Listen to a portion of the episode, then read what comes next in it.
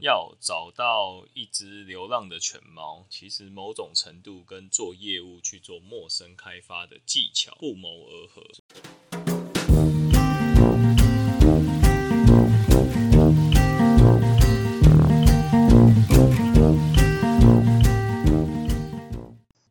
这里是江湖尬聊，我是主持人 Vic，欢迎大家收听本集的节目。今天这一集想要跟大家分享的是有关宠物走失的时候你该怎么办。因为上个月的时候，八月二十几号的时候，我们家的养的一只狗，一只小黑狗叫做 Money，那 Money 就走失了。那我们花了两天多的时间才把它找回来。那其中心情也是很着急，所以说我想到，哎，可以透过这样子案例分享来跟大家分享一下我们怎么找。到狗的，那也能够让很多爱猫爱狗人士，或是现在很多人养宠物，也能够了解说，如果当碰到这种问题，你可以寻求哪里，寻求协助，那进而有效率的方式找到狗。那第一个，我今天会分享几个步骤，就是当初我没有想过策略性的找法。那第二个会再分享一下这在那七十二小时发生的一些有趣的事，实际的案例啦。第一个狗不见的时候，事主。一定很着急。那首先你要想办法制造一个传单。那传单其实很简单，你就用 A4、用 Word 去做。你一定要有狗的一些照片，非常特征的照片，像是狗的外形的照片。那第二个是说狗的有没有它身体上的一些特征。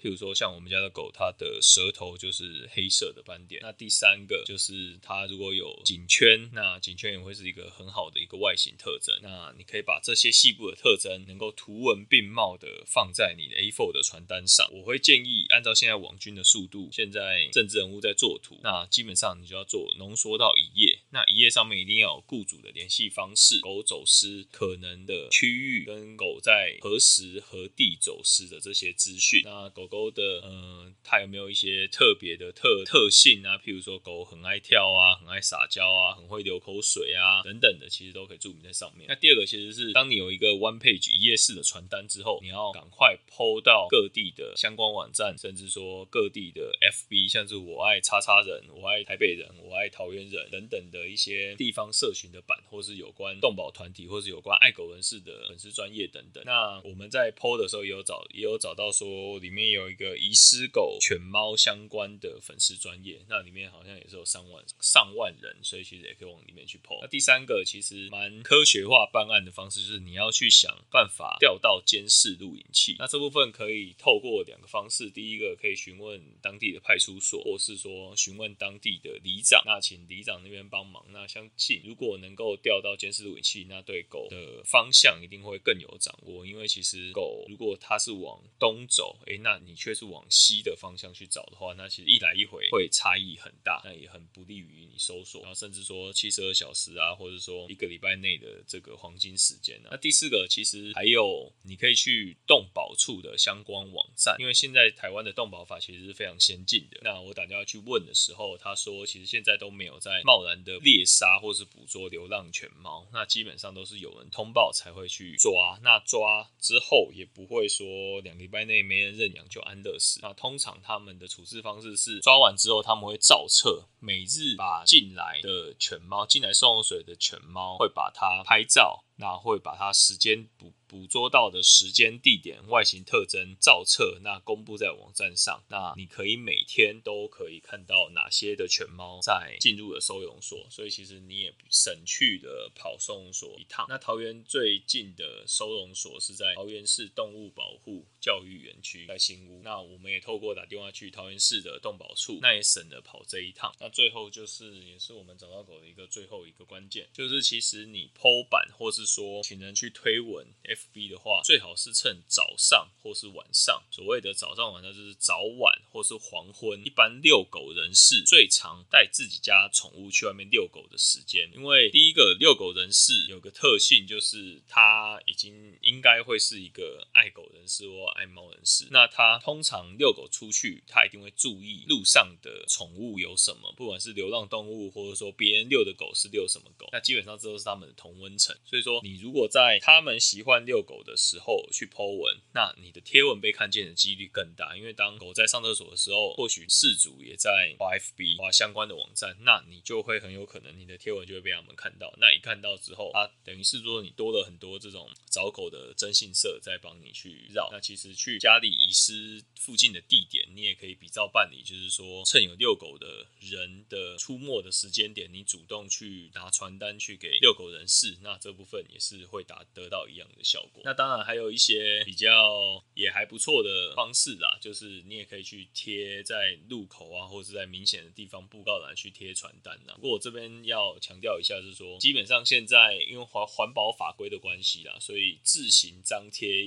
不必要的广告传单其实是会违规的，其实是会违法开被开罚的，所以这部分可能就请大家在斟酌情情况办理。那甚至还可以悬赏啊，甚至可以请当地的防重中介业务啊等等，请他们帮忙。那这些其实都会是在找遗失宠物的时候一个很好的帮手。那如果你这些全部都试过了，那每笔超过了黄金的一个礼拜七十，每笔超过了黄金时间七十二小时一个礼拜以上，那最后一招，呃，我朋友建。建议我还是可以用宠物沟通师啊，这个是 Ivy 建议的，也可以是用宠物沟通师的方式啊。那这部分信者恒信，不信不信者很不幸，就给大家作为参考。那我大概讲一下八月底那一次遗失 Money，我们家的小黑狗叫 Money，那遗失 Money 到最后找找回来的很有趣的一个小故事啊。那我们那天记得应该是礼拜三晚上十一点，我们通常晚上十点十一点都会放它出来跑一跑、动一动。那我们家是有院子的，那通常白天是。被绑着的，因为它要担任警卫的这个工作。那晚上十一点，我们就放它出来跑一跑。那通常它活动力很旺盛，它都会直接把我们家围墙跳过去，等于是就逃狱了，就逃出去了。那这件事我们也不足为奇啦。那只是奇怪的是，哎，超过了二十四小时，甚至三十六小时、四十八小时都没回来。超过三十六小时，我们就开始很紧张，就觉得说，哎，他是不是被困困住了，还是说出意外了，还是被人家抓走了，等等等等。那我们就开始做制作传单。那制作传单原本要制作两三页，后来我们想办法把它浓缩成一页，因为一页式的传单的那个发送的那个被看见。的能见度就会大很多，可以请长辈的赖群主啊广广发，那这个效果都会好很多。那接着我们 po FB 去找，那我们也去询问当地的派出所。那只是在公家机关要调阅监视录影器，嗯，公家机关会比较需要跑公文啊等等，所以其实这个过程会比较繁琐，往往都会超过了黄金的时间。那另外一个方式是，其实可以去找当地的里长。那因为公家机关或许会在大路口去装设监视。录影器，那当地的里长会在一些巷弄内、里民的巷弄内装设监视录影器，所以我们当初的案子是请里长帮忙。那里长帮忙的时候，里长跟我们说可以请领长，领长那边是有监视录影器的画面可以看的。在这同时，我们去找派出所跟里长的同时，我们也顺便印好了传单。那我们也在我们家附近巷弄，呃，也有请民宿老板等等去帮忙传播。那我们也实体的在家里的一些大的路口。啊，甚至说一些登山口啊，或是附近的一些休闲区域去做张贴了。那当然，我们找回来狗之后，我们后来第二天马上就把这些传单都回收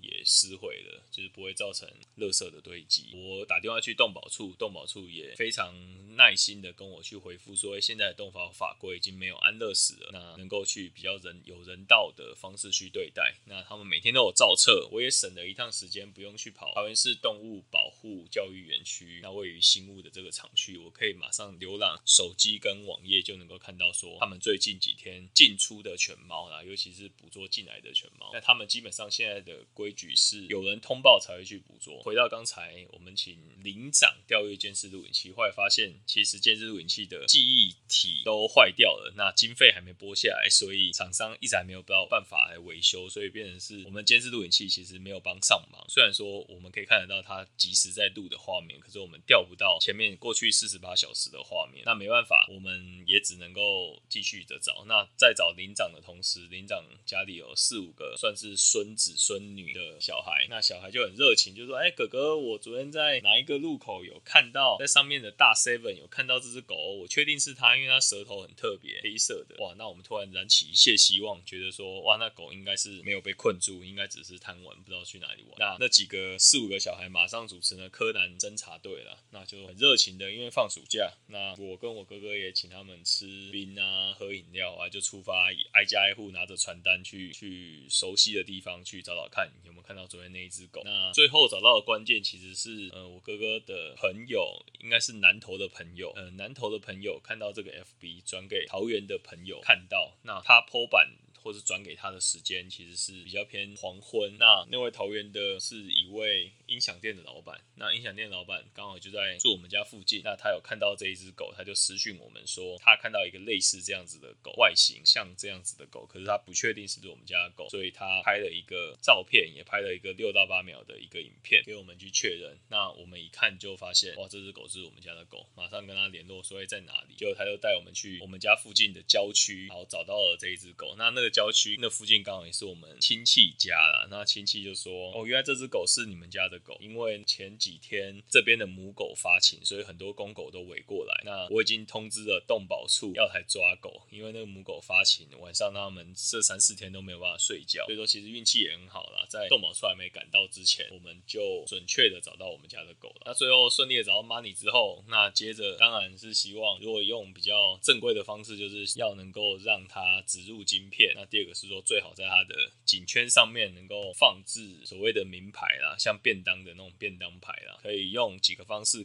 可以去买塑胶的打钥匙行的那种钥匙塑胶片面都有一个抽换的，可以写你的事主的个人资料啊，甚至狗的名字等等的。那我觉得这会是一个比较一劳永逸、正规的做法。这就是上个月发生的找狗的一个事件那我觉得整个事件虽然度过了惊心动魄的七十二小时。可是还是觉得人间处处有温暖，因为里长也蛮帮忙，林长也蛮帮忙，那柯南小队也很帮忙。去找狗的时候，刚好碰到亲戚，亲戚也很帮忙。附到一体啊，因为那时候去抓狗的时候，其实 Money 是因为被母狗发情所导致啊，所以那时候算是见色忘友，六亲不认。所以就算我们一直叫 Money Money，他根本完全没有靠近事主的意思。那时候我哥就很聪明，就去家里把我们家另外一只狗 S 牵过来，牵过来去，因为他通常都会跟 S 去做打闹。两只都是公狗，那我们就我哥就很聪明，把 S 牵到现场，狗的现场。那 Money 看到 S 过来，他的好朋友，他就会跑过来去做打闹的动作。那他趁他跑过来打闹的时候，一把你的颈圈把它抓住。他抓住之后，把两条狗绑在一起。所谓两条狗绑在一起，就是用链子把两只狗绑在一起，就像警匪片的那个用手铐把两只犯人跟你的手铐都绑在一起这种概念，让他们两只狗去互相牵制。那这样子，他就确定跑。跑跑不远了，那再把它慢慢的拖回家。那当然啊，这几天拖回家之后，他也非常的念念不忘他的女朋友啊，每天都在家里发出怪声音啊，就是很想要出去再去探望他的女朋友。所以后续可能就会纸巾片啊，帮他写名牌等等。那这个我觉得会是一个很实际的一个，当你遗失宠物，你要怎么找到它？在现在二零二一年的用科技的科技办案的方式，那提供给大家参考。其实今天分享了这么多，后来发现要找到。一只流浪的犬猫，其实某种程度跟做业务去做陌生开发的技巧不谋而合，所以后续有机会我再分享我过去一些业务陌生开发的一些经验。那其实像这一次找犬猫，也都是去猜想一些、去分析一些策略性的方法，跟一些你有办法怎么样能够去揣摩说你的目标客户，甚至说你有可能能够帮助到你的人，那怎么样去吸引到他们目光，甚至说怎么样让他们感生。产生兴趣，甚至帮助到你，那我觉得某种程度跟做业务的开发算是不谋而合，所以很想要跟大家分享一下。好，谢谢大家，谢谢大家今天收听，我们江湖尬聊，下次见。